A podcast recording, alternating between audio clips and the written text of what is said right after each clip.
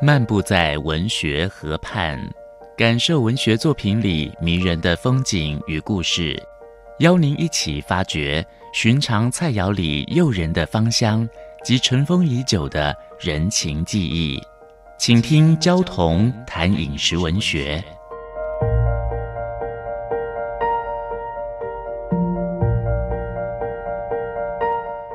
大家好，我是焦桐。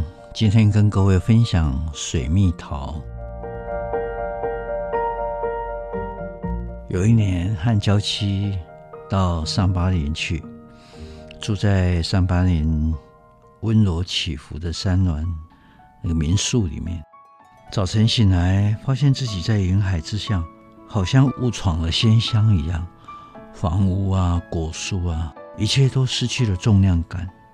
远处隐约可辨一些山峦绵延漂浮，直到阳光驱散了山岚，出现农场跟针叶林。我知道群山那边还有神木群。拉拉山算中级山，却有高山的景致。那一年夏天，拉拉山之旅如梦如幻。我们住的木屋设备很简单。不过很干净，窗外还可以看见水蜜桃园，整片小乔木排队站好，树冠开张。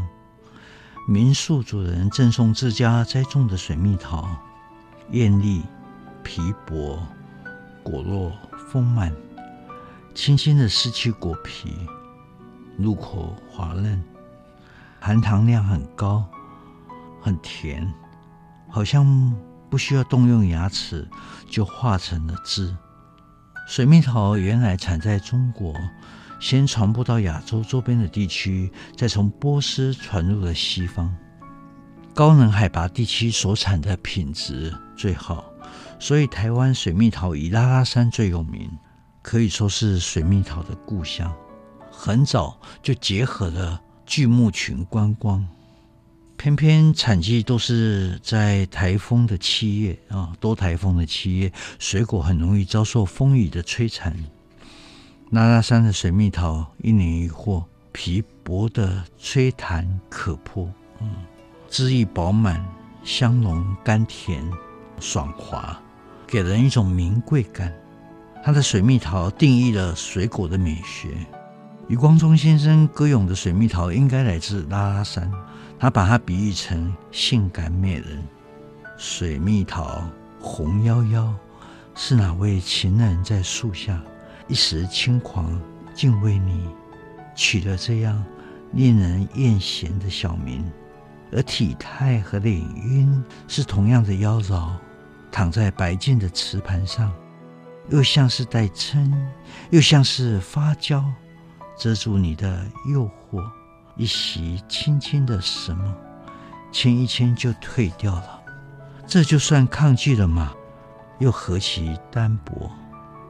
呃，水蜜桃就是寿桃，古时候就是长寿吉祥的象征。中国文学里面的桃总是美好的，桃花桃子常常关联着仙境瑶池。嗯，桃花的艳红浪漫是历代诗人所歌咏的。《诗经》里面《桃夭》就是女子出嫁时候所唱的歌，用桃花最广的大概就唐人的崔护啊。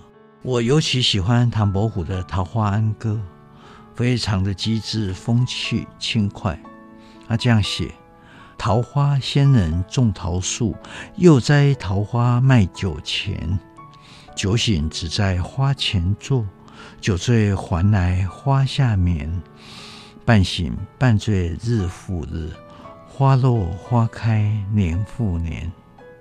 水蜜桃果肉多，甜度高，纤维少，有滑嫩感。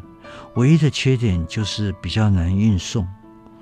我深爱它的香味，送进嘴里，润日惠肤。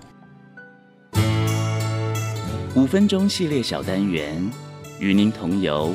文学河畔，带给您小确幸的滋味。